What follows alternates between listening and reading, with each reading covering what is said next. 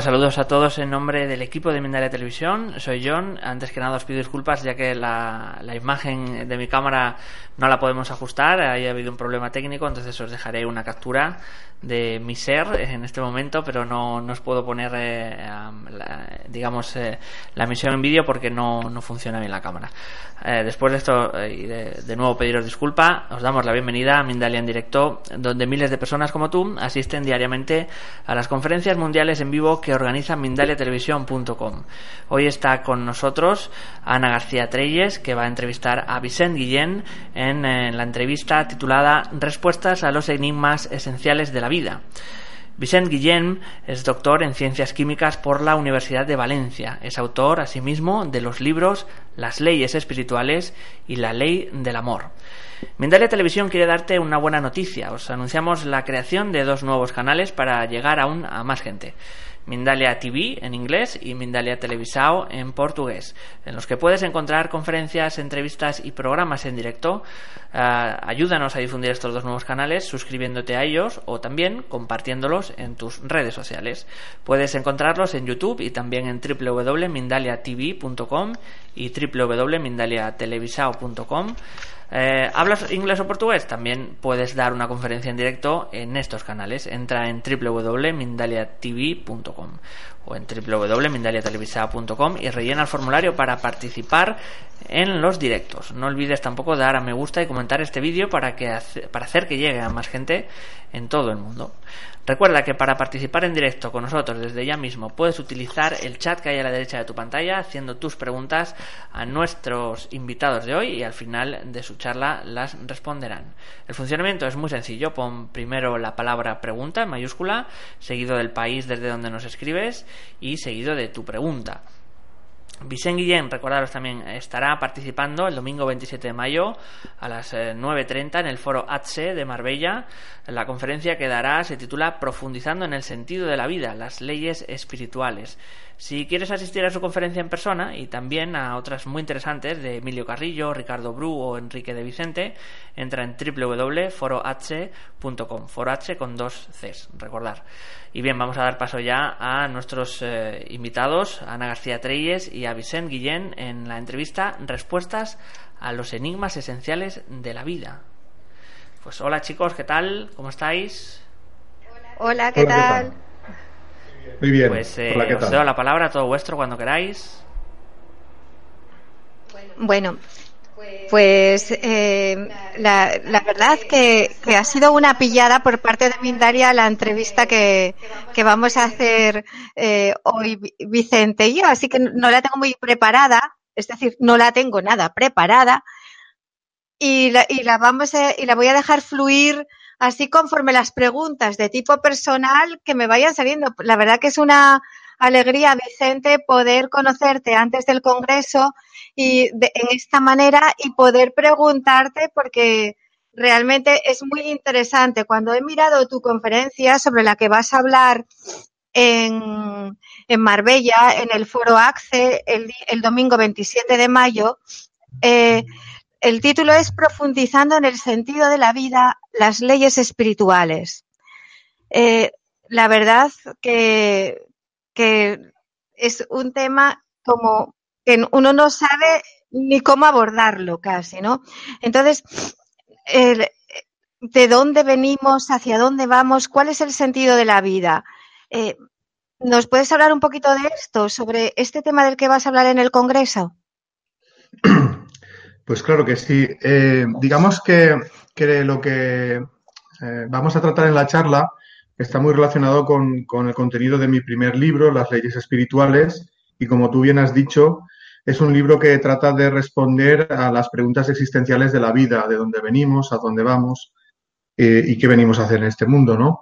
Eh, por supuesto que es una eh, experiencia personal, quiero decir que no pretendo que, que eso sea tomado como, como la verdad absoluta, ¿no? Yo creo que es, es el resultado de una búsqueda personal a la respuesta a esas preguntas. Creo que he encontrado unas respuestas que a mí me han servido y creo que, que a otras personas el, el, hecho de conocerlo también les puede ayudar, ¿no? Y por resumir un poquito, eh, yo soy de la opinión que a este mundo venimos a aprender a amar. Eh, y que en el tiempo que dura una vida, eh, la verdad es que da tiempo a aprender poca cosa. Casi que cuando has aprendido algo importante sobre el amor, ya que te estás muriendo, ¿no? Y si, solo tuviéramos una oportunidad de aprender, la verdad es que no daría tiempo a aprender casi nada, ¿no? Entonces yo soy de la opinión que, todos nosotros somos espíritus inmortales que venimos al mundo físico innumerables veces, tantas como necesitemos. Y cada una de esas vidas físicas es como una, experiencia de aprendizaje en el amor. Eh, digamos que venimos con una serie de, pruebas que elegimos nosotros y el propósito de esas pruebas, si las superamos, es que nos ayuden a aprender a amar y que a través de ese aprendizaje eh, seamos más felices. Si al final de la vida hemos aprendido lo que queríamos, pues en próximas vidas afrontaremos pruebas más avanzadas y si no, repetiremos las mismas. Eh, de manera que cuando venimos a este mundo no lo hacemos partiendo de cero, lo hacemos con todo el aprendizaje de las anteriores vidas, aunque no nos acordemos de cómo aprendimos eso, ese aprendizaje viene como una especie de sabiduría en el interior, ¿no? Eso sería un poquito, todo giraría en torno a, a, a eso, ¿no? A, a, desarrollo de la capacidad de amar. Bueno, esto me está despertando muchísima curiosidad, ¿no? Porque tú, un chico, porque te veo hecho un jovencito, dicen, un chico como tú, de ciencias. ¿Qué hace un chico como tú, de ciencias, en un mundo tan espiritual como este que nos estás contando? ¿Qué fue lo que te despertó, lo que te puso en movimiento? ¿Qué sucedió en tu vida para que tuvieras este llamado?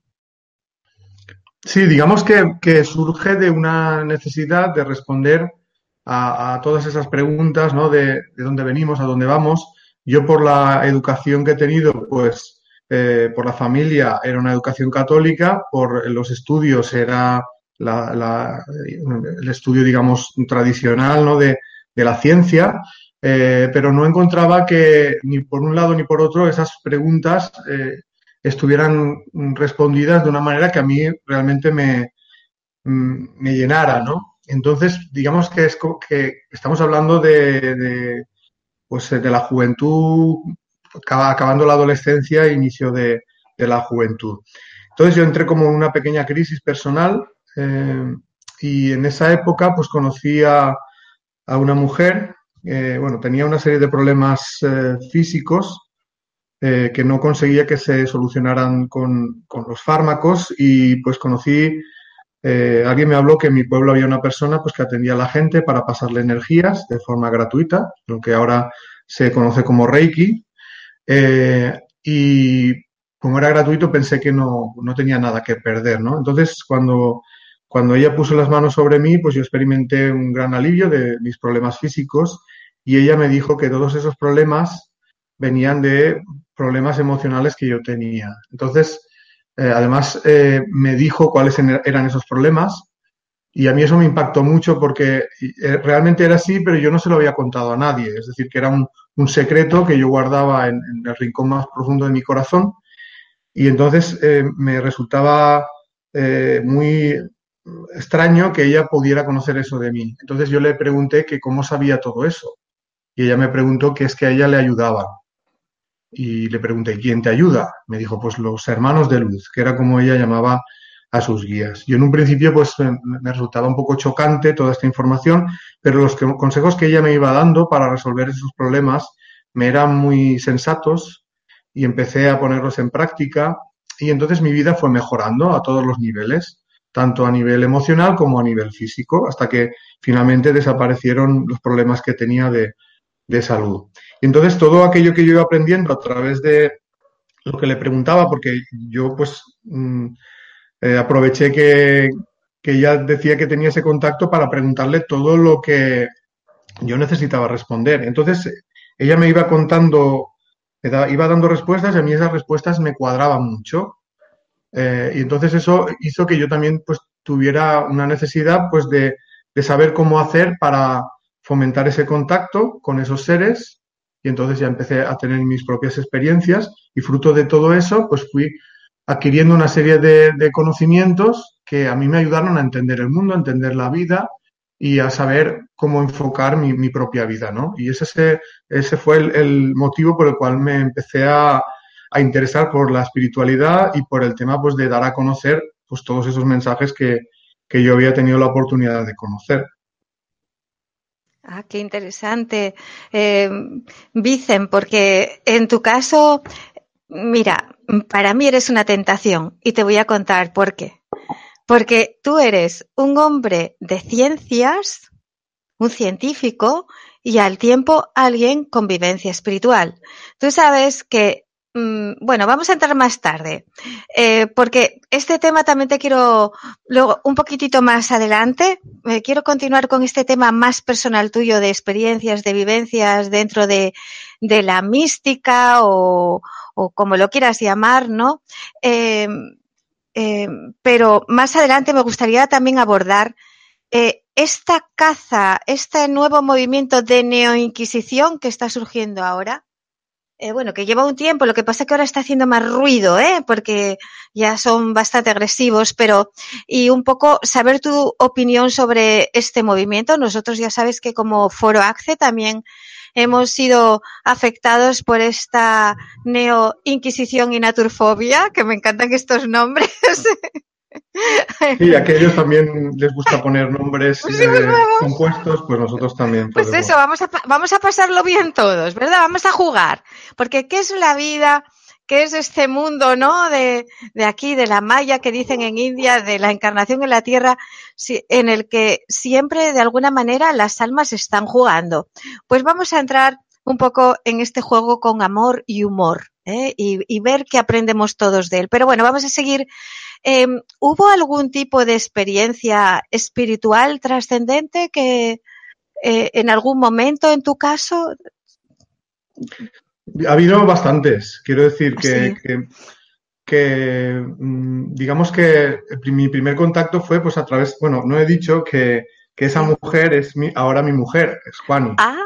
aparte de, de, todo lo que me ha enseñado, pues la verdad es que estoy súper profundamente enamorado de ella y, gracias a ella, pues yo sentí como que se me había caído un velo que tenía en, los ojos, ¿no?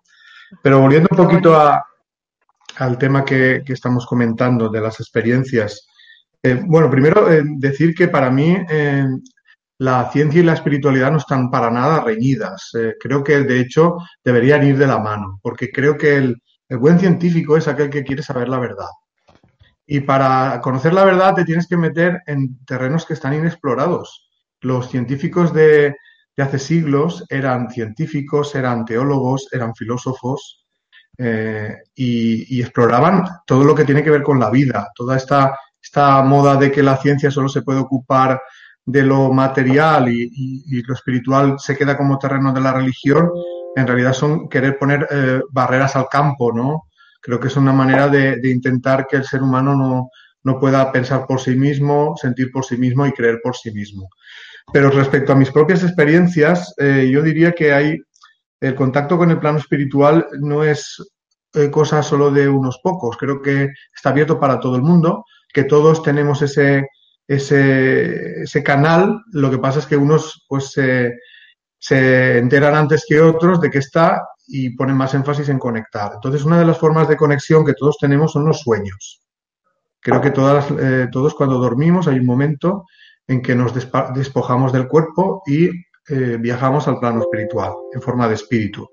Y en ese momento pues tenemos acceso a diferentes eh, eh, informaciones, ¿no? Muchas veces contactamos con seres queridos que ya se han, se han ido, tenemos visiones de cosas que han pasado, cosas que pueden pasar, o mm, se nos dan consejos que podemos aplicar en nuestra vida. Entonces yo los primeros contactos que tuve fueron a través de sueños. Después de, ser consciente de que estaban esos hermanos, pues empecé a tener sueños donde pues me hablaban eh, y me, daban consejos para mi propia vida, ¿no?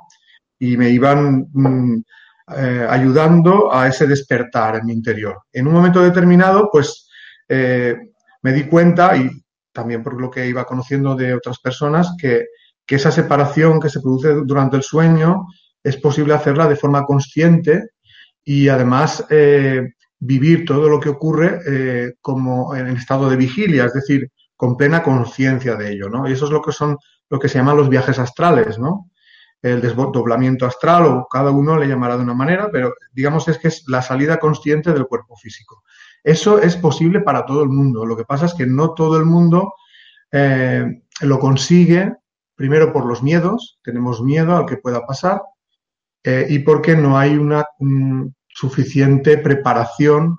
eso para conseguirlo tienes que pues dedicarle tiempo y además desconectarte de todos los problemas del mundo, ¿no? Porque a veces estamos tan estresados que, nunca llegamos a estar suficientemente relajados para conseguirlo, ¿no? Entonces, esa combinación de perder el miedo y el dedicarle tiempo a, intentar esa separación, ese desdoblamiento, con técnicas que existen, que hay, hay muchas, eh, mm, pues llegó un momento que yo conseguí esa, esa separación y eso te da opción a que ese contacto que, yo ya era consciente de que estaba sea más directo, más, eh, más profundo, más claro. Eh, después de eso, el contacto continúa porque no es fácil salirse del cuerpo y el contacto, digamos que, a partir de ese momento es como que ya esa conexión es más sencilla. Es decir, es como que, ya es, eh, no necesitas salir del cuerpo para ser consciente de que te, te hablan, te hablan a través de, del pensamiento.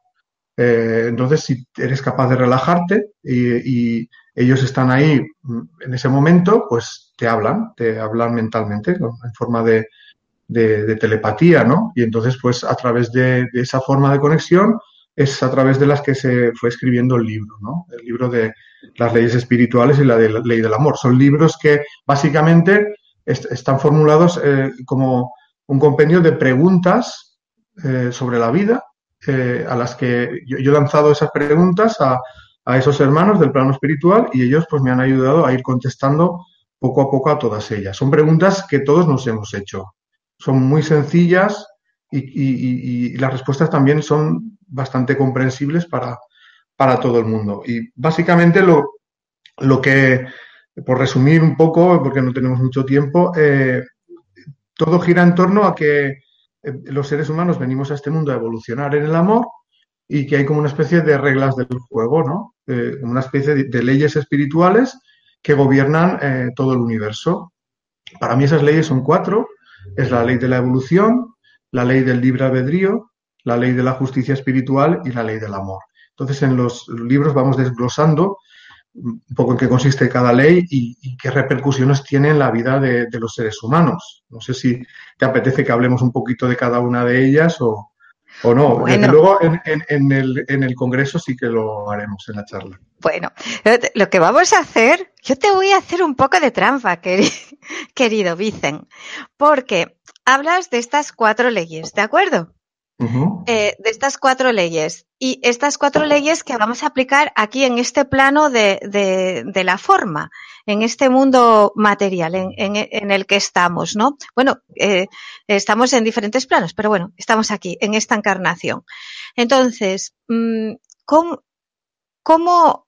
eh, estas cuatro leyes, seguramente, por lo que, por lo que has enunciado, sería el modo perfecto de convivencia creativa, en paz, dentro de lo que es la humanidad.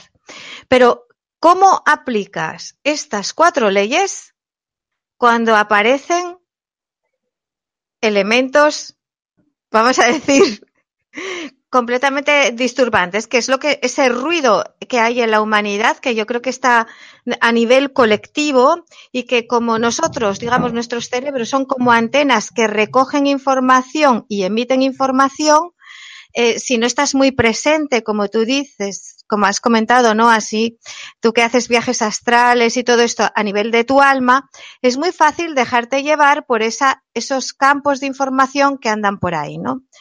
Y que pues eso, pues ahí están las guerras, ahí está todo este caos que generan nuestros egos, nuestros cerebros, como lo queramos llamar.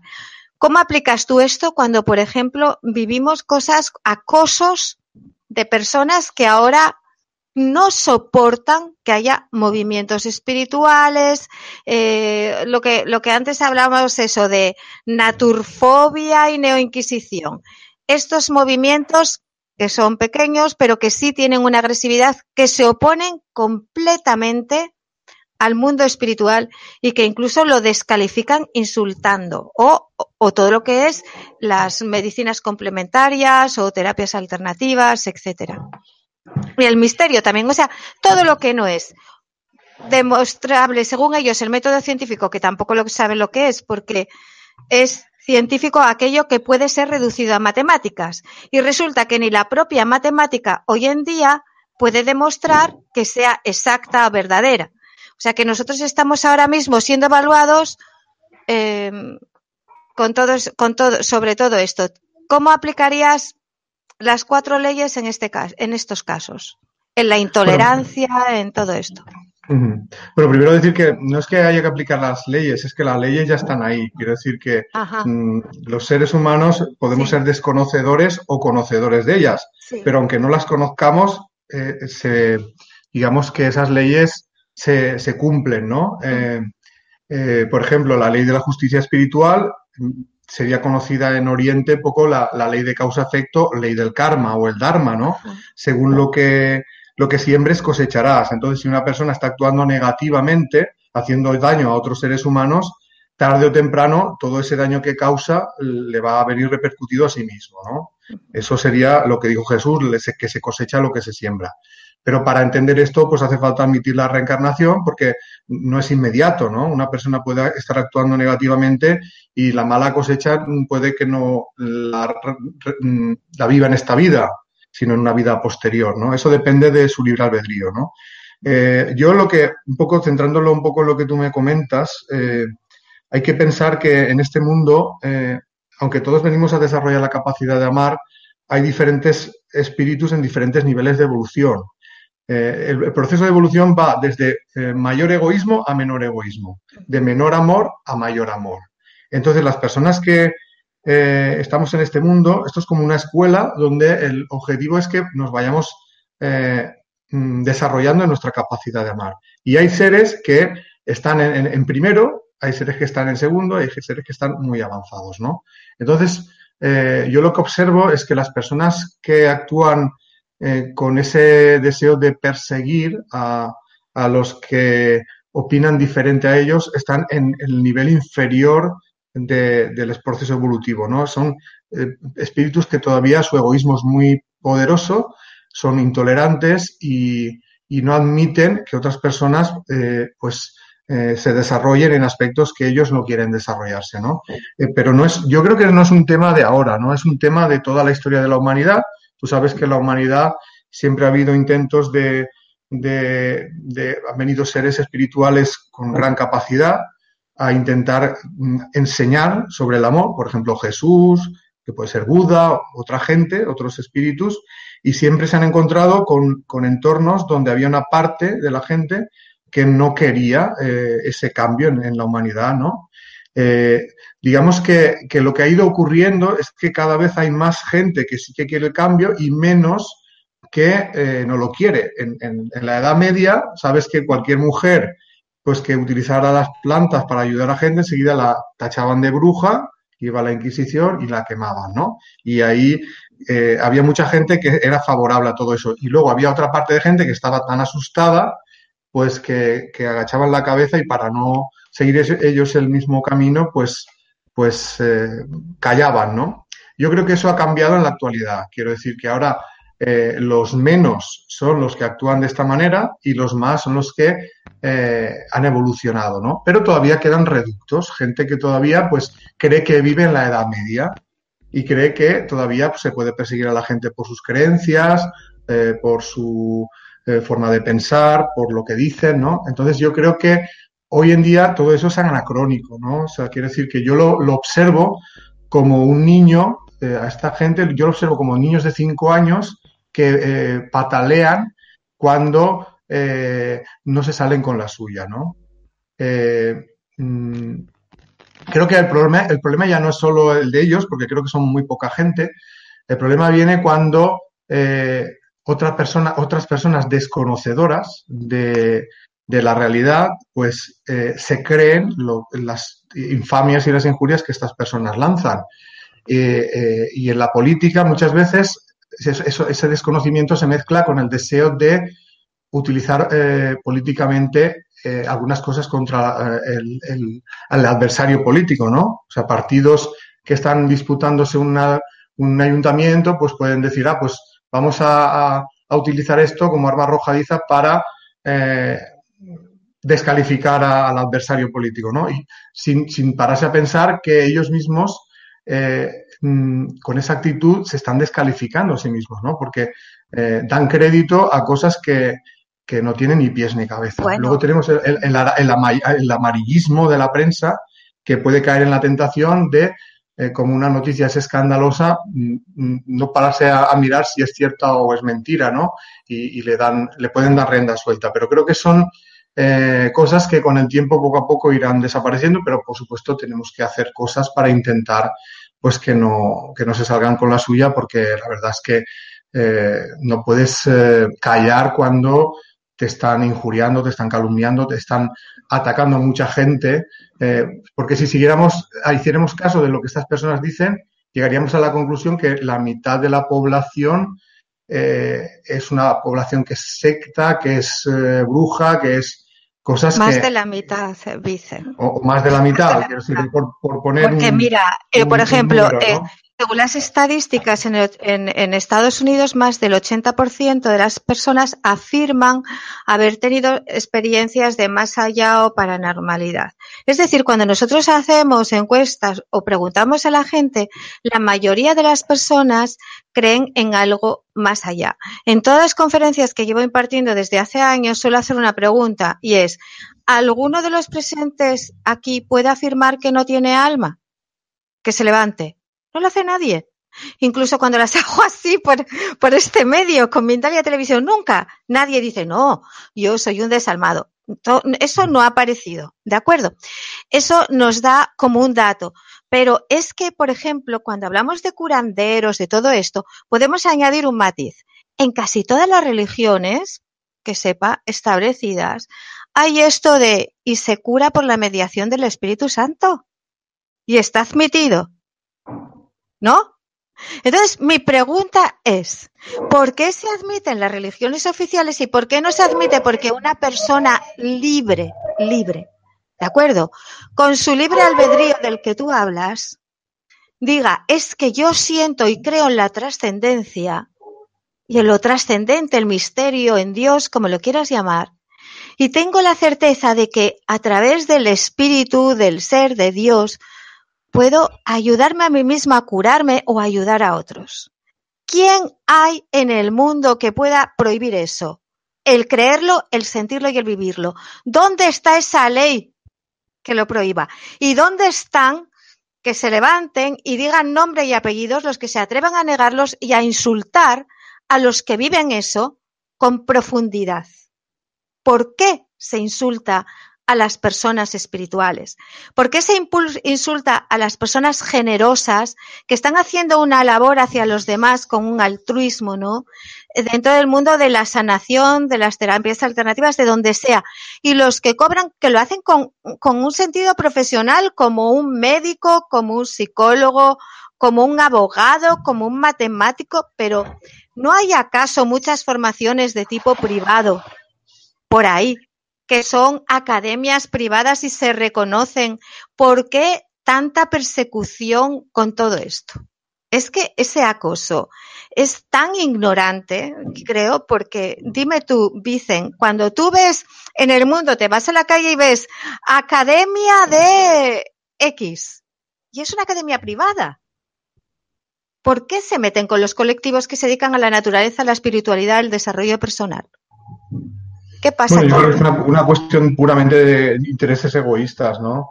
hay gente que, que, quiere controlar el mundo y, y, cuando, como ven que esto se, está, se les está escapando de las manos, pues intentan evitarlo, ¿no? Pues es semejante a lo que ocurría en otras épocas, con la diferencia es que ahora ya no, no hay ese poder, ¿no? La gente está más despierta, más evolucionada y ya no permite todo eso, ¿no? Entonces, yo creo que la información eh, de la verdad sobre la verdad es, es, fundamental, ¿no?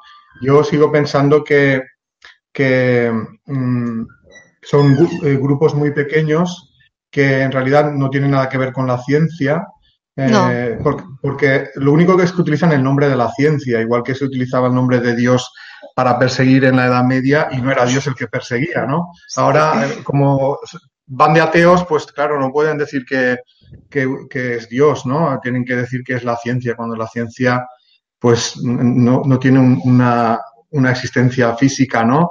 Es simplemente lo que el ser humano quiere, ¿no? Entonces, eh, yo creo que hay muchos científicos que son espirituales, muchísimos. La mayoría, diría.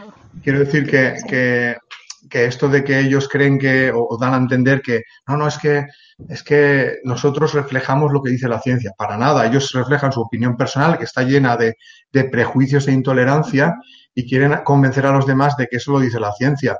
La mayoría de los que están detrás de esos grupos no tienen nada, ninguna formación científica. Eh, yo sí la tengo, tengo mi doctorado, he estado un montón de años trabajando en un hospital, eh, por lo tanto, eh, solo con eso uno ya debería saber que yo no puedo estar ni en contra de la ciencia ni, de la medicina, ¿no? y yo tengo muchas, eso ya lo hablaremos cuando hagamos la mesa en el, en el Congreso. Mm, yo tengo maneras y recursos de explicar las cosas como toca, eh, pero no me gustaría que nos centráramos ahora en la entrevista en eso, porque es que, eh, en cierta manera, eso es eh, entrar en el juego de, crearse nosotros mismos un, malestar pensando en el malestar que ellos quieren crear, sí, ¿no? Es verdad. Mm, en, realidad, o sea, pues... a esta gente lo que hay que hacer es lo que vamos a hacer, ¿no? Mm. Eh, que vamos a, crear una plataforma de afectados eh, por todos sus ataques, porque claro, hay tanta gente que ya que ha sido atacada que, podríamos llenar un estadio eh, y, pues tomar las medidas legales que, que haya a nuestro alcance para, para atajar todo eso, ¿no? y luego también pues dar a conocer la verdad de las cosas para que no se queden las mentiras como la... es que aquí se ve que, se, que como estamos en la época de las redes sociales, pues eh, sabes que proliferan los haters, ¿no? Las, la gente que a través de Internet se siente como impune para atacar. No solo nos está ocurriendo a nosotros, está pasando a un montón de gente, eh, porque es como que uno desde detrás de su ordenador puede enviar mil mensajes a mil sitios y, es muy fácil, ¿no? Es muy fácil difamar y calumniar. Entonces eh, está habiendo un problema social con el tema de, la gente que utiliza Internet para para difamar y calumniar y está la, justicia intentando ver cómo encauza eso porque la verdad es que se ha convertido en, un problema, ¿no? Eh, y yo creo que, simplemente es un reflejo pues de que hay gente egoísta que cree que, se puede salir con la suya eh, eh, y que está sobrepasando barreras que, que rayan en lo delictivo, ¿no? O sea, son actuaciones delictivas. Es que yo creo, de hecho, tú,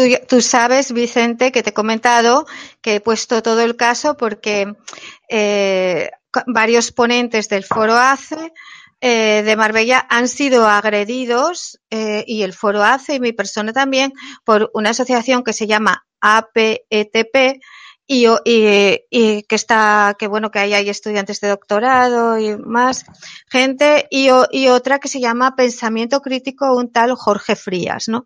Lo que tú dices, personas ignorantes que hablan de temas que desconocen, como es todo este mundo, ¿no? Y que hacen una campaña muy agresiva y utilizan la desinformación de las personas a las que se dirigen para entrar hablando, difamando, como que son un comité científico cuando o que hay un comité científico cuando ni se sabe qué comité científico es todo falso.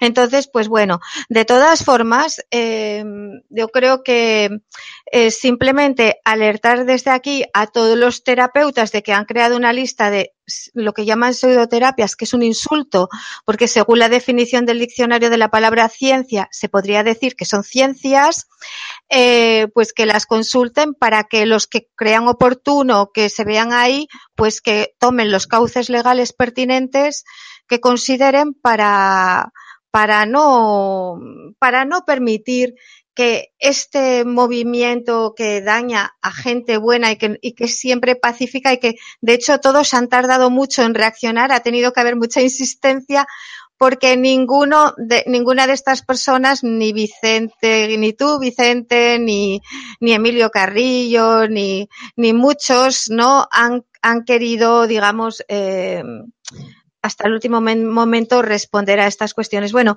Vicente, y quería preguntarte, eh, la ley del amor, ¿cómo eh, consideraría, cómo, cómo describes tú esto? ¿Cómo, cómo, ¿Cómo pueden las personas aprender a vivir con amor en su día a día? Es decir, eh, en, en, en, ¿cómo puedes ver desde el amor también los sucesos, los momentos difíciles, las pérdidas o, o mira, la injusticia como lo que hemos estado viviendo eh, muchas personas que, que estamos en, dentro de todo este mundo espiritual. ¿Cómo, cómo, qué, qué nos recomiendas? Bueno, yo en general eh, suelo definir eh, el, el, amor en su máxima expresión sí. como la capacidad de sentir a los demás como uno mismo.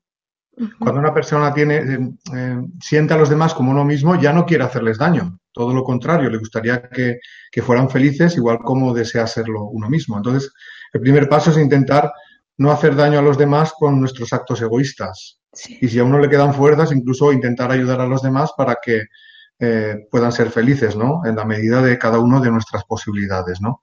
Entonces, cuando ves la vida de esta manera, te das cuenta de que las pruebas de la vida, que a, a lo mejor tú pensabas que, que, eran una fatalidad del destino o eran eh, porque tienes mala suerte, eh, empiezas a verlo de otra manera, empiezas a verlo como una oportunidad de aprendizaje en los sentimientos.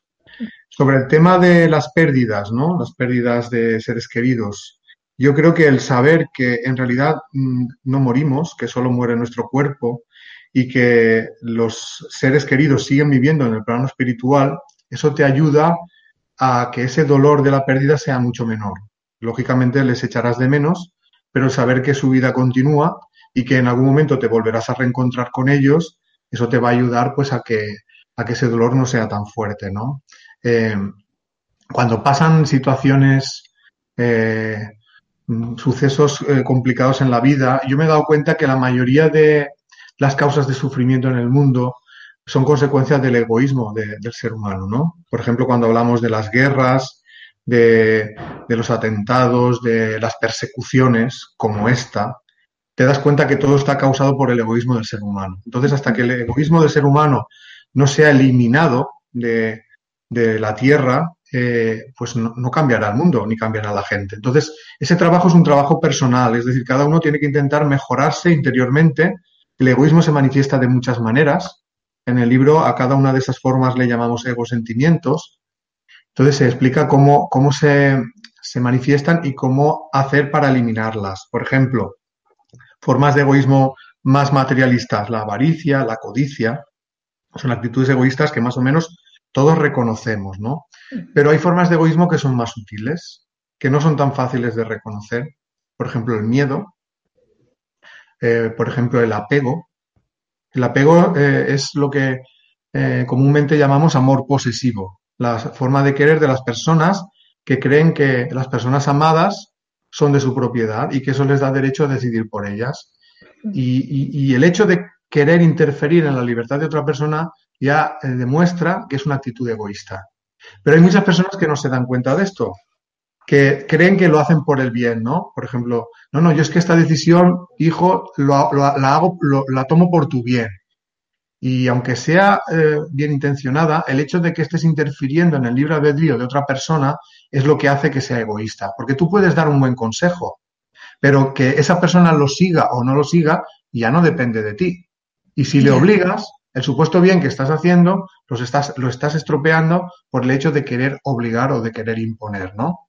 Entonces yo creo que ahí es, eh, digamos que, que, el libro gira en torno al reconocimiento de esas actitudes egoístas y el ir haciendo poco a poco cosas que nos hagan ir quitando ese egoísmo, sabiendo que todos tenemos egoísmo en mayor o menor medida y que si no lo reconocemos e intentamos poco a poco mejorarlo en la actitud que cada uno tenga, no avanzamos. Y esa falta de, de avance repercute en un sufrimiento para nosotros y un sufrimiento para los que están a nuestro alrededor. Entonces, digamos que todo gira en torno a, al ir descubriendo cómo se manifiesta el egoísmo e ir haciendo cosas para eliminarlo. Qué belleza, eh, Vicente. Y en realidad, tú fíjate con lo que estás diciendo, es muy claro que si no, si las personas viven el amor, no serían hostiles, no habría injusticia ni nada de esto. O sea que si en tu libro nos das herramientas para trascender esas, esos diablillos internos del egoísmo, ¿no? Eh, lo, que, lo que estás fomentando es una humanidad avanzada, ¿no? Porque una humanidad cooperativa y, como decía Jesús, amándose los unos a los otros. Eh, pues es, o sea, entiendo que es un libro muy práctico eh, en ese sentido. intenta, sí. intenta responder a los enigmas fundamentales, pero también intenta ser como una herramienta de crecimiento personal, ¿no? Eh, y está enfocado para, para que sea todo mm, muy sencillo y práctico. Es decir, que no, porque hay veces que las personas dicen, no, es que esto es demasiado complicado. No, para mí la espiritualidad es muy sencilla. Es más sencilla de lo que pensamos. Lo que pasa es que a veces pues, recibimos muchas informaciones, unas son más correctas que otras, otras, eh, digamos, que, nos apartan de ese camino de evolución y creo que, pues, que hay que hacer un trabajo de, ir separando el, grano de la paja eh, para saber qué es importante y, cómo aplicarlo a nuestras vidas. Yo pienso que, no es un mensaje mm, diferente a lo que se ha podido ir conociendo a lo largo de la historia de la humanidad. El problema eh, siempre viene cuando el egoísmo se infiltra, ¿no? Yo pienso que, en, épocas eh, pasadas ya se han dado estos mismos mensajes. Lo que pasa es que con el tiempo esos mensajes se van mezclando con eh, el egoísmo del ser humano que transforma los mensajes, ¿no? y eso ha pasado mucho en las religiones. De lo que dijo Jesús a lo que la religión dijo, ha dicho que dijo Jesús, pues hay un trecho, aunque se conservan las cosas fundamentales, como el ama al prójimo como a ti mismo, hay otra serie de añadidos que parecen contradecir ese mensaje, ¿no? Entonces, no es que Jesús se contradijera a sí mismo, es que el egoísmo del ser humano ha echado tierra sobre los mensajes verdaderos, ¿no? Y lo que nos toca a todos los que estamos en este mundo es ir desenterrando eh, el, mensaje verdadero, quitarle la tierra que hay por encima y descubriendo cuál es la verdad, porque esa verdad es la, que nos ayudará a desarrollarnos a nivel espiritual. Creamos o no creamos en Dios, todos somos espíritus. Eh, hagamos lo que hagamos en este mundo, todos somos inmortales. Unos lo descubrirán cuando se muera el cuerpo, otros lo sabrán antes, porque se han despertado antes. Pero independientemente de lo que hagamos en este mundo, la realidad espiritual es la que es y todos en algún momento la vamos a descubrir. El primero que la descubra es el primero que podrá hacer cosas eh, conscientes para mejorarse. El que tarde mucho, lo que está haciendo es retrasar su evolución y sufrir y hacer sufrir a los demás. Así es. Acabar la, para acabar la entrevista. Gracias. Ah, bueno, pues le voy a hacer la última pregunta. Porque es que según estaba hablando Vicente del amor, me estaba preguntando, eh, no sé, aquí sale un no se emite. Mm. Creo que hay un fallo técnico. ¿Hay fallo técnico? No, no, no te preocupes, porque ya no se hace como antes. No se hace por Hangout la, la transmisión. Yo sí te escucho, pero no ah, sé ah, no, no, ahora sí. Es que me salía el micrófono como ah, cerrado. Vale. Em, vamos a ver, Vicente. Mm, según estabas hablando del amor, eh, yo soy curiosa y estaba pensando, ¿Qué experiencia has tenido al nivel del amor para que expreses, para que hayas llegado a compartir? Es que no me atrevo ni a decir a esta teoría porque esto no es una teoría, esto es una vida. ¿eh? Eh, entonces, para que mm, te decidieras a compartir esto, que es un acto de amor también. Entonces, ¿qué experiencia te marcó? Mm, si puedes compartirla con nosotros, para que mm, nos ofrezcas este, este regalo, ¿no? De esta guía de, de, vida espiritual, de ser, ¿no? Este. Yo no diría que hay una experiencia fundamental, ¿no? Ha sido un cúmulo de, experiencias. A mí, eh, el conocer a mi mujer, eso ha sido un, antes y un después en, en, mi vida, ¿no? Y el sentir lo que siento por ella es lo que a mí me da fuerzas para seguir haciendo lo que voy haciendo, porque como eso a mí me ha llenado tanto, los sentimientos que yo siento hacia ella y los, percibir lo que ella siente hacia mí, eso eh, me gustaría que el resto del mundo lo llegaran a, experimentar. Eh, sé que el amor de pareja no es el único, pero creo que es fundamental y creo que hay mucha gente que está sufriendo eh, por problemas de relaciones de pareja. O sea, que, tienen pareja pero no viven eh, realmente lo que es el amor de pareja. Por eso el, libro de la ley del amor, que es mi segundo libro, habla mucho de las relaciones de pareja. Entonces, creo que, eso es lo fundamental que yo he vivido en esta vida para saber que el amor es real y que da la felicidad, es lo que yo he vivido con, mi mujer.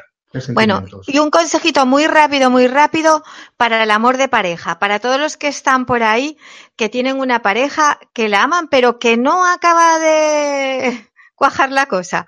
¿Qué, nos aconsejas, eh, Vicen, Bueno, primero el, saber realmente si estar con esa persona es por amor verdadero mm. de pareja o es por otro motivo diferente al amor. Eh, porque eso es fundamental. Entonces, si el problema es que eh, no hay sentimientos de pareja, yo creo que prolongar relaciones sin sentimientos no tiene ningún sentido. Pero si uno encuentra que realmente hay sentimientos, y la relación no funciona, tendría que mirar, indagar en si el problema es que ese sentimiento está impregnado de actitudes egoístas. Por ejemplo, el tema del apego, eh, de querer controlar a, la pareja, porque de ahí parten los celos, parte eh, la absorbencia, parte eh, a veces el, despecho. Todas esas actitudes, aunque haya amor, si también están presentes, están interfiriendo en la expresión de ese amor y pueden generar sufrimiento. Entonces, ahí en esos casos lo que hay que es ir quitando actitudes egoístas de, las relaciones de pareja. Muy importante es respetar el libre albedrío siempre de tu pareja. Eh, el hecho de que sea tu pareja no te da derecho de posesión sobre, sobre la otra persona. hay que respetar el libre albedrío. Hay que respetar la libertad de sentimiento. O sea, tú no puedes obligar a nadie a que te quiera, ni te puedes obligar a querer a alguien a la fuerza. Eso es algo que deben hacer espontáneamente. Eso es una cosa que también tenemos que poner énfasis, respeto a la libertad de sentimiento. Si una persona te dice que no quiere estar contigo porque no está enamorada, deja que haga su vida. No la obligues a continuar en contra de, de su voluntad, porque eso lo único que va a generar es sufrimiento para esa persona, sufrimiento para ti. Y luego cuando hagas algo por, por alguien, sea tu pareja o sea otra persona, no lo hagas esperando algo a cambio. Porque entonces te llevarás muchos chafones. La persona que, que ama de verdad, eh, lo que hace por los demás lo hace porque le nace y lo siente. Se siente feliz de ver que el otro, por lo que has hecho, mm, también es feliz. No está esperando siempre una recompensa. Entonces eso es muy importante el amor desinteresado, el que, es, el que eh, da sin esperar nada a cambio. Eso en general en la vida deberíamos tenerlo en cuenta. No hagamos las cosas esperando algo a cambio. Solo hagamos lo que sintamos hacer de verdad. Qué belleza. Una escuela de vida y de actitud. Eh, bueno, Vicente, voy a decir a todos que vas a estar en el Foro ACCE de Marbella los días 25 a 26 y 27. Tu conferencia es el día 27 por la mañana y que bueno, que os voy a decir la hora exactamente, que la tengo aquí en el papelito. A ver, es eh, Vicente Guillén, está a las nueve y de nueve y media a diez y veinte el sábado, el domingo por la mañana, en el auditorio, en el Palacio de Congresos y Exposiciones de Marbella. Y luego también en la mesa redonda en la que debatiremos sobre la neoinquisición y la naturfobia, que realmente deseamos que todos los terapeutas, personas en el mundo espiritual, en el mundo del misterio que han sido acosados por estos vándalos intelectuales, e ignorantes puedan encontrar que somos todos una gran fuerza y que el momento presente, lleno de libertad, de amor, de personas que precisamente se están uniendo, no merece ni quiere nada de toda esta simpleza. Tú fíjate, tú fíjate, para que veas un poco creo que la diferencia, cómo yo lo veo, ¿vale? Eh, estas personas a nosotros nos ven como enemigos, rivales, eh, y yo personalmente los veo como hermanos, porque aunque me hagan daño, no dejan de ser mis hermanos. Entonces yo lo veo como un niño pequeño que se enfada con el hermano mayor porque el hermano mayor eh, no le complace en lo que quiere, ¿no? Entonces, por eso la diferencia en la actitud de la reacción. Ellos agreden. Yo personalmente, yo no agredo. Yo lo que intento es evitar que me hagan daño con las herramientas que hay. Yo no, yo no soy una persona violenta ni agresiva. Eh, eh, intento responder de, de la manera que el amor me dice que tengo que responder, que es con serenidad, con templanza, sin miedo, por supuesto, sin miedo, pero yo no me voy a poner a la altura de, de la rabia, del odio, porque yo mm, creo, creo en, lo contrario a eso. Entonces yo no me voy a poner a la altura de esas actitudes. Y eso no quiere decir que sea una persona que calle ante la agresión. Eh, simplemente que, que, no me pongo a la altura de una persona que, que actúa agresivamente.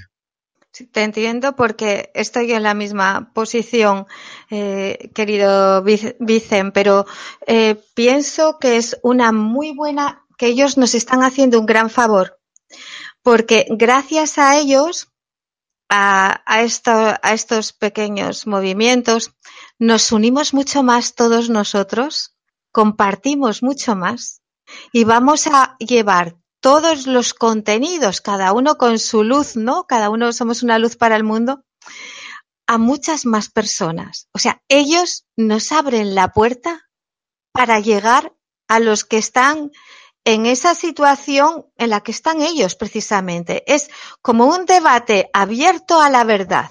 Así que aceptamos la invitación con muchísimo amor.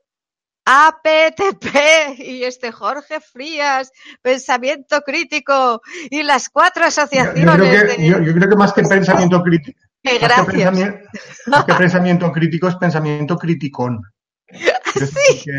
Para mí el pensamiento crítico es la persona que, que, no da todo por bueno, no es una persona que tira por tierra si una persona opina diferente, ¿no? Yo, yo, yo me considero un pensador crítico, es decir, yo no doy por bueno todo, pero yo no agredo a quien no piense igual que yo. Claro. Ni, le insulto, ni le difamo. Eh, entonces eso, eso de pensamiento crítico para mí es como un querer darse una imagen de algo que no se es. Porque no son. pensamiento crítico razona, pero no agrede a los demás. No, y además investiga aquello de lo que habla y dice la verdad. Entonces, esa es la diferencia. Pero ellos hay que agradecerles porque nos abren la puerta a poder comunicar a muchas más personas, dicen. O sea, yo es lo que siento, que gracias a esta gente, que además, pues bueno, van eh, desinformando a medios de comunicación, desinformando ayuntamientos. Han intentado prohibir que se cancelase el Congreso, el nuestro. Han insultado al propio ayuntamiento, han amenazado con difamar por redes sociales. Los políticos, claro, eh, lo usan como arma arrojadiza, ¿no? Porque dicen, no, que vas a salir en las redes sociales, no sé qué, eh, todo esto. Entonces, han hecho toda esta cosa que es como, como niños traviesos, ¿verdad? Diciendo, vamos a fastidiar a este que es más alto. Eso que yo pienso que las personas sensatas, las personas sensatas saben eh, eh, valorar las actitudes, ¿no? Cuando una persona eh, actúa haciendo daño, ¿qué crédito tiene esa persona para las personas eh, pacíficas y, bondadosas? Pues ellos mismos con sus actos se, se descalifican a sí mismos. Claro, porque es que como eh, es, es, así, con sus actos se descalifican a sí mismos y al desinformar viene como respuesta la información con lo cual eso es una mancha para ellos, ¿no? Entonces, pues bueno, eh, esto es lo que hay, pero lo bonito es como nos une a todos y nos permite a llegar a muchísima más gente. Y sobre todo, todos los que estéis de acuerdo, decir me gusta, poner un comentario en este vídeo.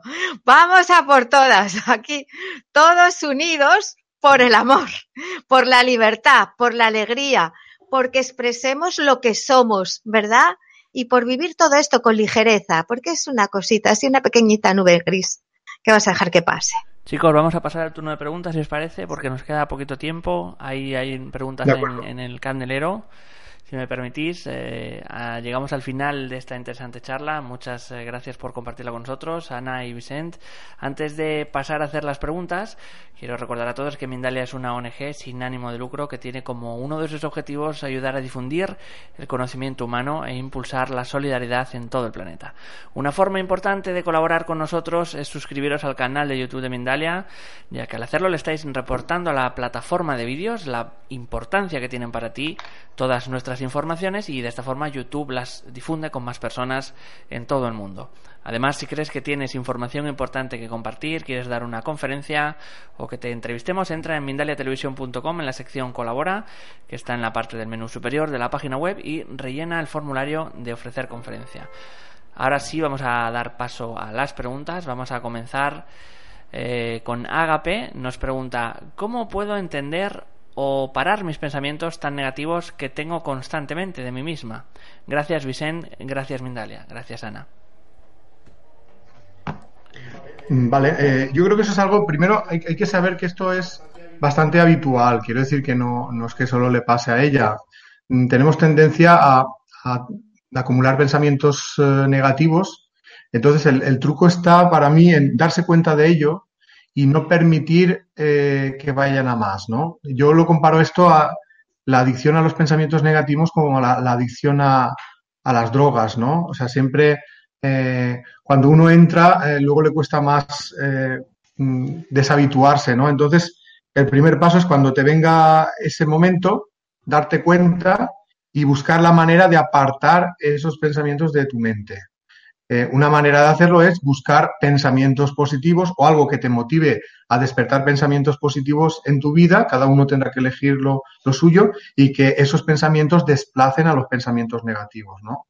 Es verdad que eh, muchas veces esos pensamientos, ahí se mezclan los problemas de la vida con los temores que uno tiene y a veces esos temores también son alimentados por la información que uno va recibiendo. Entonces, si tú percibes que, que hay alguna fuente principal que te alimenta esos pensamientos negativos, intenta apartarte de ella, ¿no? A veces, por ejemplo, pues a veces el, ver noticias negativas en la televisión, pues te puede alimentar esos pensamientos negativos. Pues eso es muy sencillo, apagas el botón y ya está, y digo, te pones una película que te eh, aporte algo positivo eh, mm, y no te expongas a aquello que eh, alimenta esos pensamientos negativos. Pero cada persona tendrá que, que valorar en su vida qué es lo que despierta esos eh, pensamientos negativos y tomar decisiones que le aparten de eso. Pero sobre todo el primer paso es eh, el reconocerlo y el poner la voluntad firme de apartar esos pensamientos cuando a uno le, le vienen. Luego habrá que profundizar, claro, eso es un trabajo más profundo,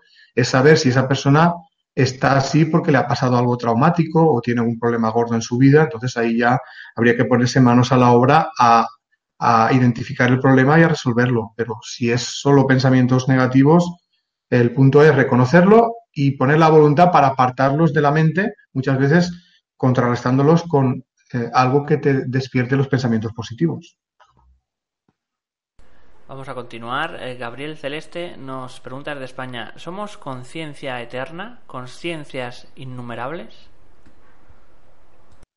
Eterna, por supuesto. Yo ya he comentado un poco que yo soy de la opinión que somos espíritus inmortales y por supuesto que el espíritu tiene una conciencia o una consciencia, ¿no? Entonces pienso que eso nunca muere. Eh, la conciencia forma parte de, las cualidades eh, del espíritu eh, y, no muere. Lo único que puede ocurrir es que la conciencia a veces esté dormida o despierta. Muchas veces se duerme cuando encarna y a veces pues no se despierta porque uno no pone énfasis en despertarla, pero cuando se pasa al plano espiritual generalmente uno eh, vuelve a recuperar la conciencia espiritual completa. Eh, eso no le va a abandonar nunca, ¿no? Porque es una propiedad inherente del espíritu. Eh, que si somos innumerables, pues sí, porque hay espíritus en, en todos los confines del universo, ¿no? No solo hay vida en este planeta, hay vida en muchos otros planetas, hay vida en el plano espiritual, eh, a borbotones, ¿no? Porque yo creo que Dios eh, nunca ha estado ocioso y siempre ha, estado creando, ¿no? Entonces, sí que pienso que hay espíritus incontables, innumerables eh, en todo el universo, también en ese proceso de evolución. Lorena Ártico desde Argentina nos dice, nos pregunta, ¿cómo contactarme con mis guías? Gracias. Bueno, la primera cosa que yo recomendaría es, primero, eh, mm, saber qué le quieres preguntar a tu guía, ¿no? Yo eh, generalmente creo que lo mejor es pedir ayuda para mejorarse uno mismo, para mejorar actitudes que uno tiene, si sabe cuáles son las que quiere mejorar y si no, el que le ayuden a tener claridad para saber cuáles son los puntos a mejorar. Y luego estar atento a los sueños, porque los sueños muchas veces nos dan a conocer eh, lo que necesitamos para saber hacer ese camino. Entonces, si uno empieza a prestar atención a los sueños y eh, pone en práctica esos consejos que a uno le dan y también presta atención a las intuiciones, poco a poco eso esa, esa, eh, esa conexión se irá fortaleciendo y será más clara, ya no será tan difícil eh, eh, distinguir si es una autosugestión o es realmente una ayuda del plano espiritual. Entonces, primero prestar atención a los sueños. Primero, bueno, antes que eso, en querer utilizar esa ayuda para una mejora personal, ser consciente que tenemos la ayuda, prestar atención a los sueños y luego cuando tengamos mensajes, ponerlos en práctica en nuestra vida. Y eso hará que esa conexión se vaya potenciando poco a poco y iremos teniendo eh, mensajes, digamos, más claros, ¿no? más contundentes. Siempre sabiendo que ellos siempre van a respetar nuestro libre albedrío. Quiero decir que no, que, ellos no pretenden que nos hagamos eh, eh, como serviles y que no tomemos decisiones por nosotros mismos. Ellos lo que quieren es que nosotros tomemos nuestras decisiones. Y siempre intentan mm, estar un poquito en un segundo plano para que no nos hagamos dependientes. Entonces, eh, también hay una cosa importante y es que eh, hay muchas personas que dicen que quieren contactar directamente con el mundo espiritual, pero luego les daría miedo si tuvieran ese contacto, ¿no? Yo he escuchado decir, no, no, es que claro, como tú ya los has visto o tú has tenido ese contacto tan directo, pues lo tienes todo más claro. Yo, como no lo he tenido, pues eh, tengo dudas. Claro, yo, yo los he tenido, pero antes de, de tenerlo tampoco los tenía, pero eso no, no significaba que yo no quisiera profundizar en el plano espiritual. O sea, primero nació mi deseo de profundizar y luego tuve las experiencias. Entonces yo creo que ese es el camino, ¿no? Primero deseo de profundizar luego tendrás las experiencias que necesites. Nunca serán superiores a lo que estés tú dispuesto a admitir. Porque yo sé que hay gente que dice que quiere contactar con espíritus, pero si hubiera un espíritu delante de él, se cagaría los pantalones del miedo que le daría. Entonces, eh, primero preparémonos y cuando ya estemos preparados tendremos las experiencias que estemos, eh, digamos, capacitados para, para encajar. Y si vamos encajando esas experiencias, iremos teniendo poco a poco experiencias más profundas. Pero lo importante no es el, contacto, lo directo que sea, sino eh, la ayuda que recibas que la pongas en práctica, porque eso es lo que te ayuda a evolucionar.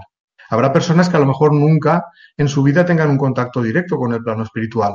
Y eso no quiere decir que eh, no puedan evolucionar y que no tengan ayuda del mundo espiritual. Esa ayuda está, pero en la medida que esa persona está dispuesta a encajarlo. Vamos a continuar. En este caso, eh, nos vamos a Bolivia. Eleven tiene dos preguntas. La primera nos dice: ¿el futuro para los humanos es comprender el esoterismo? Y por otro lado, si siento un cosquilleo en el plexo solar al adentrarme en conocimientos ocultistas, ¿quiere decir que tengo madurez espiritual? Bueno, yo creo que el destino del ser humano es tomar conciencia de la realidad espiritual y eh, eh, desarrollar la capacidad de amar. Y cuando haga esas dos cosas, eh, entenderá por qué es la vida y tendrá acceso a mayores conocimientos y será más feliz. Ese para mí es el objetivo de, la vida. Que todos nosotros, seamos conscientes o no, estamos en ese camino, que cuanto antes eh, nos pongamos manos a la obra, más rápido evolucionaremos y más felices seremos.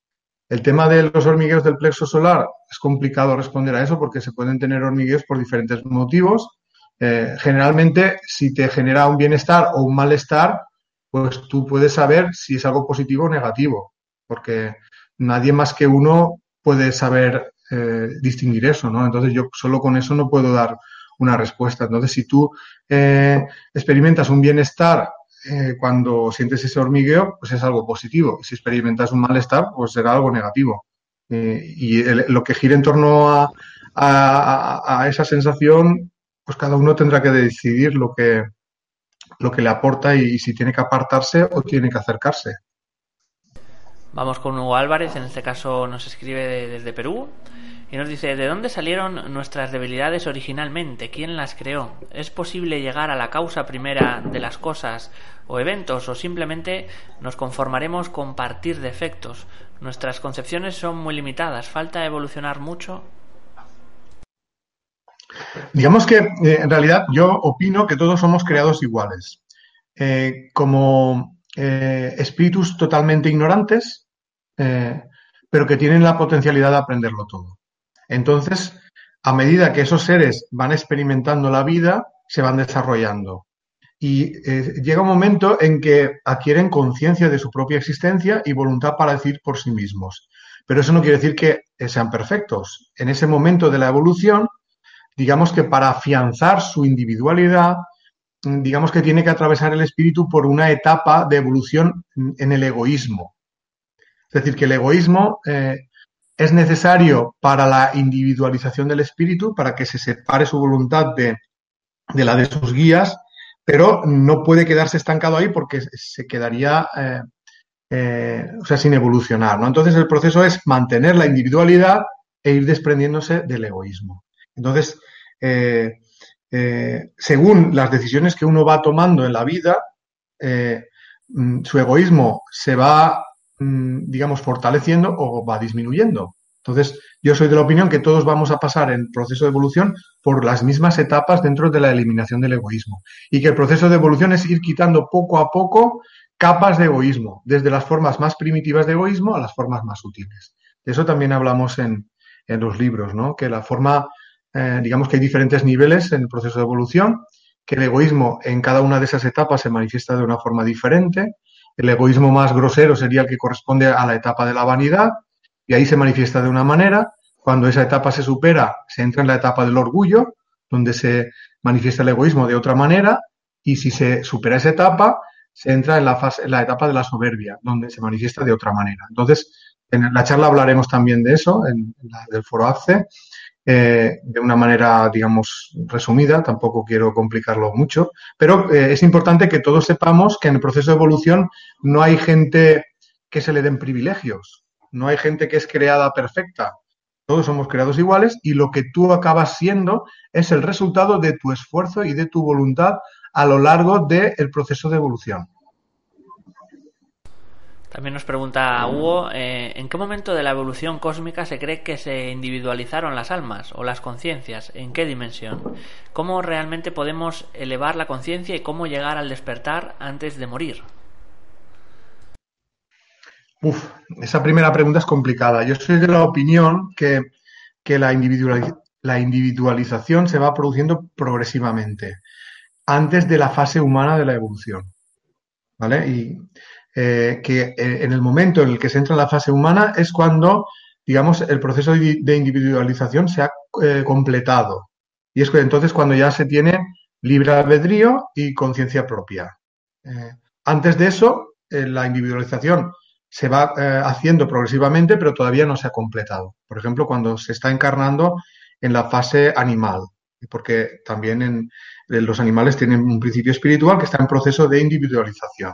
A partir de la fase humana, eh, la, individualización ya se ha completado y lo que queda es la eliminación del egoísmo. Tiene que ir progresivamente eliminando el egoísmo. La segunda pregunta ahora no me acuerdo, si me la puedes recordar. La segunda parte de... Sí, la segunda nos dice... Em, ¿Cómo realmente podemos elevar la conciencia y cómo llegar al despertar antes de morir? Eh, pues primero eh, saber que, o sea, tomar, o sea, la, toma de conciencia depende de la voluntad. Quiero decir que todos tenemos una conciencia y esa conciencia lucha por eh, manifestarse y despertar, ¿no? Entonces uno puede tomar la decisión de reprimirla, como hace mucha gente, y dice, no, no, yo no quiero complicarme la vida, yo quiero, pues, trabajar, vivir en mi casa, pagar la hipoteca y poco más. Y entonces lo que hace es anular esa conciencia. Pero la conciencia está ahí y siempre lucha por eh, salir a flote, ¿no? Entonces, cuando uno eh, empieza a preguntarse cosas sobre el sentido de la vida, lo que uno tiene que hacer es permitir que esas preguntas afloren y eh, ponerse manos a la obra a buscar respuestas. Y así es como la conciencia se despierta. Hay veces que eso ocurre cuando te ha pasado algo muy fuerte en tu vida, por ejemplo, que has perdido a un ser querido o has pasado por una enfermedad muy, gorda. entonces es como que la conciencia mm, eh, sufre como un shock o, la mente sufre un shock y la conciencia es cuando dice, ahora es mi oportunidad. Y por eso mucha gente ha despertado a partir de vivir estas circunstancias traumáticas, porque de otra manera, que no fuera despertando la conciencia, sería incapaz de encajar lo que le ha pasado. Entonces yo creo que antes de que llegue ese momento, podemos despertar antes. Quiero decir que no hace falta que vivas ninguna circunstancia traumática para hacer ese despertar. Lo que hay que hacer es intentar pues cuando surjan las cuestiones importantes en tu interior, dejar que afloren y, hacer para buscar una respuesta. Ese creo que es el, la clave, ¿no? El no reprimir la, conciencia, sino permitir que despierte y, no tener miedo a, a, profundizar, aunque no guste a los demás. Nos vamos, en este caso, a Argentina. José Osvaldo Antonio nos dice, más allá eh, de que estamos en un programa en la Tierra, yo me siento como una neurona en el cerebro del universo y me pregunto de quién y si hay algo más allá. Bueno, eh, yo creo que ese es un, símil que también se puede mm, representar de otra manera, que somos espíritus totalmente conectados en una red universal, espiritual, y que para mí esa red está conectada con la fuente, que es Dios. Creo que Dios es el que ha creado todo esto, es el director de la orquesta y es el que nos ha provisto a nosotros de la vida para que nosotros experimentemos y evolucionemos. Entonces es verdad que existe esa conexión. Uno puede hacer ese símil de la conexión entre las neuronas, pero es una conexión más profunda de lo que pensamos, aunque haya muchas personas que desconocen que existe esa conexión. Muchas veces cuando se regresa al plano espiritual después de la muerte física es cuando uno toma esa conciencia. Hay gente que consigue eh, despertar antes y darse cuenta de esa, de esa, conexión, pero generalmente las personas que, que han eh, mm, sentido que eso era así son las que han tenido experiencias cercanas a la muerte, que durante un tiempo han estado en el plano espiritual y en ese momento se han dado cuenta que, que el universo es más rico de lo que pensamos, que ahí han sentido el auténtico amor que otros seres sienten hacia él y el amor de, Dios, ¿no? O sea que, es un buen símil y, creo que es una buena intuición eh, de, lo que realmente es. Un poco, digamos, mm, materializada con, con, la biología, ¿no? con el símil del sistema nervioso, pero, pero es bastante correcto. José Luis Chacón Sanchís desde España nos dice buenas tardes, ¿qué técnica de relajación podemos encontrar para realizar el viaje astral? Muchas gracias, Vicente. Bueno, en realidad hay muchas, ¿eh? no hay una única técnica. Digamos que son eh, ejercicios de relajación con la respiración. Eh, el que yo he utilizado, mm, digamos que ah, lo he, he cogido partes de diferentes métodos, pero por internet se pueden conseguir cada uno el que se identifique, ¿no? Son técnicas de relajación, una de respiración para relajarse. Uno primero puede eh, imaginar que cuando está respirando profundamente, eh, que cada vez que eh, suelta el aire va sintiendo su cuerpo más pesado, ¿vale? En cada inspiración y expiración pesa más el cuerpo, así durante 20 minutos. Luego, a partir de los siguientes 20 minutos, que cada vez que que tira el aire empieza a sentir que hay otro cuerpo, que es el cuerpo energético, que se va poco a poco elevando, ¿vale? Es un ejercicio primero de la imaginación. Eh, como que tú con tu mente vas eh, promoviendo eh, el, sentir la diferencia entre esos dos cuerpos. Lo que normalmente se empieza a percibir cuando haces este ejercicio es que un hormigueo, un hormigueo que suele empezar en los pies, en las plantas de los pies y se va haciendo cada vez más fuerte. Y a medida que ese ejercicio se va practicando, el hormigueo va subiendo por las piernas. Uno luego también puede hacer el ejercicio de imaginar que vería si sale del cuerpo. Se puede imaginar a sí mismo saliendo del cuerpo, viendo su cuerpo desde fuera, viendo cómo sube, va saliendo por el techo, eh, va viendo lo que vería desde el techo. O sea, todo eso ejercicio con la imaginación. Porque todo eso va preparando al cuerpo para la separación. Entonces llega un momento en que si eso se practica eh, habitualmente y uno pierde el miedo, porque el miedo es el principal enemigo que bloquea todo, y esa vibración que se va experimentando subirá poco a poco eh, por el tronco hacia arriba y cuando llega a la cabeza y tú sientas ya tu vibración en todo el cuerpo es cuando el espíritu sale.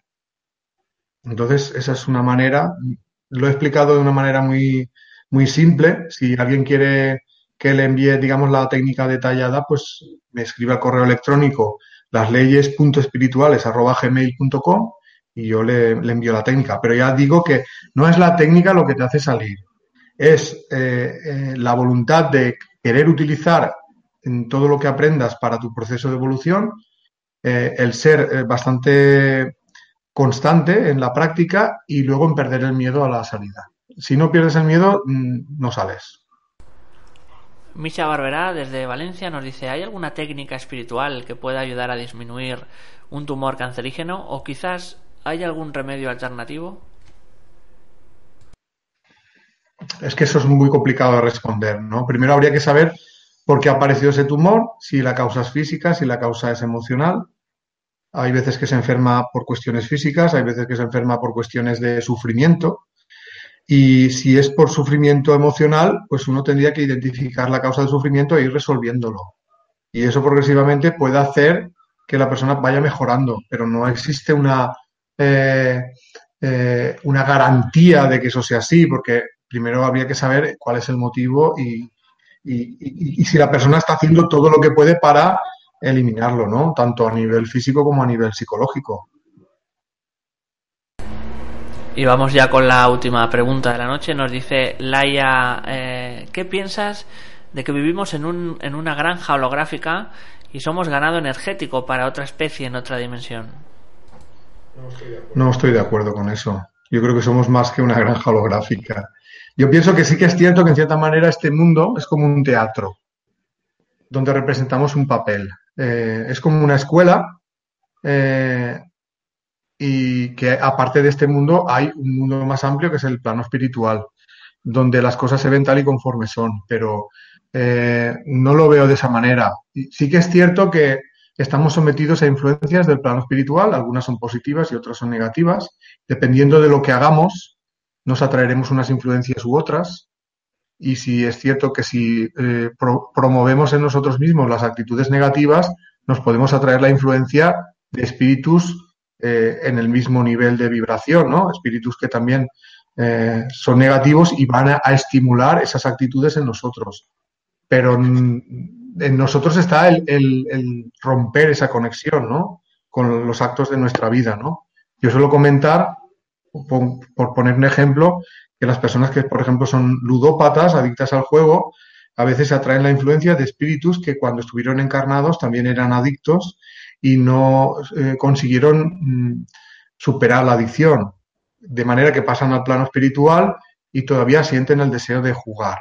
¿Qué hacen estos espíritus? Muchas veces se acercan a aquellos que juegan y les estimulan el deseo de jugar porque ellos encuentran una satisfacción en, el juego del encarnado, ¿no? Como que, se alimentan o su adicción se satisface a través de esa conexión con el, con el ludópata, ¿no? Entonces, eh, ¿Qué hacer para eh, desembarazarse de esa, de esa mm, eh, influencia? Pues luchar para dejar la ludopatía, o sea, dejar de, jugar y que si, si, tú lo consigues, esa, esa, ese espíritu que se estaba influyendo, pues se cansará de, estar ahí porque no conseguirá satisfacer sus deseos y buscará a otros que, que sigan que, estén adictos al juego, ¿no? Pues eso se puede aplicar a todos los aspectos de la vida. Siempre sabiendo que en realidad no es el espíritu el que te ha estimulado eso, sino que tú ya lo, llevas y el, espíritu lo que hace es conectarse con esa actitud que tú ya llevabas de antes. Entonces tú ya, digamos que tienes la influencia de tu propia voluntad y la influencia de la voluntad de ese espíritu. Pero igual que te has metido puedes salir y con tu voluntad te puedes deshacer también de esa influencia. Muchas gracias, Vicente, muchas gracias, Ana, por toda esta información que ha sido compartida en directo con muchas personas en todo el mundo, en numerosos países, pues como España, Colombia, México, Venezuela, Argentina, Bolivia, Estados Unidos, Perú o Ecuador. A todos los que nos habéis acompañado hoy en Mindalia en directo, muchas gracias por vuestra participación. Recordad que la conferencia podéis volver a verla de nuevo y en diferido en www.mindaliatelevisión.com. No olvidéis tampoco compartirla también en vuestras redes sociales. Antes de terminar, vamos a dar un minuto a Ana y a Vicente para que se despidan de todos vosotros. Cuando queráis. Tú primero, ¿viste? ¿Yo? Vale. Bueno, pues primero pues agradecer a Mindalia el que nos haya dado esta oportunidad de estar con toda la gente que nos, nos está siguiendo y también agradecerle a Ana pues eh, su amabilidad y su, su entrevista, la entrevista que el participar en esta entrevista y pues eh, que nos vamos a ver en el Foro ACCE. Será un placer estar allí y invito a toda la gente que tenga la opción de ir pues a que participe. Bueno, eh, muchísimas gracias, Vicen, porque mira, no te conocía, todavía no te conozco en persona, te, te, conoceré en el Congreso, pero realmente un regalo poder disfrutar de esta conferencia que si no, no habría, bueno, de esta entrevista y de todas las respuestas tan sabias que si no hubiera habido esta, Ana, 20 minutos antes o 15 minutos. Hay esta entrevista con Vice Guillén. ¿Te animas? Y pues encantada, ¿no? Que, muchísimas gracias por, participar en el Congreso, que un verdadero honor y, De, corazón y, bueno, que, muchas gracias a Mindalia por unirnos, por, por permitir que tantas personas en tantos lugares eh, del mundo estemos conectadas ¿no? y compartamos estos conocimientos, estas enseñanzas, por darnos esta oportunidad de dar, ¿no? Y, vosotros, todos los que en tantos países os sumáis, eso, muchísimas gracias por permitirnos compartir. Gracias a, Alfredo y a Eva eh, y ayudarlos, apoyar su labor eh, que realmente lo merece con, pues, con lo que ellos pidan, donaciones, lo que sea, ayudarlos porque están extendiendo esta red por todo el mundo y han hecho el esfuerzo de hacerlo en dos idiomas más, en inglés y en portugués. Y gracias a Jorge o, Javier, que siempre me lío con tu nombre, perdóname. John, John. John. ¡Ah! Bueno, pues chicos, muchas gracias de nuevo. vamos a terminar la conferencia. Recordaros para finalizar que en mindaliatelevisión.com, debajo de este u otros vídeos, en la descripción escrita puedes encontrar información de Mindalia.com y Mindaliatelevisión.com para informaros de novedades eh, programas en directo para haceros voluntarios de la ONG Mindalia.com, si es así como lo deseáis. Recordaros también que podéis colaborar con nosotros con un pequeño gran gesto, que es suscribiros al canal de Mindalia en YouTube.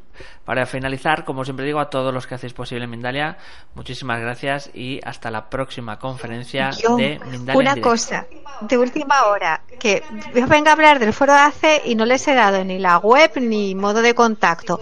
Si puedes poner, ponerles la web por ahí, 3W www.foroacce.com terminado en e.com, ahí en, el, en, el, en la página de inicio hacen clic en programa y ahí verán pues todas las actividades que, que vamos a realizar durante estos tres días de talleres, conferencias, coloquios, mesas redondas, conciertos.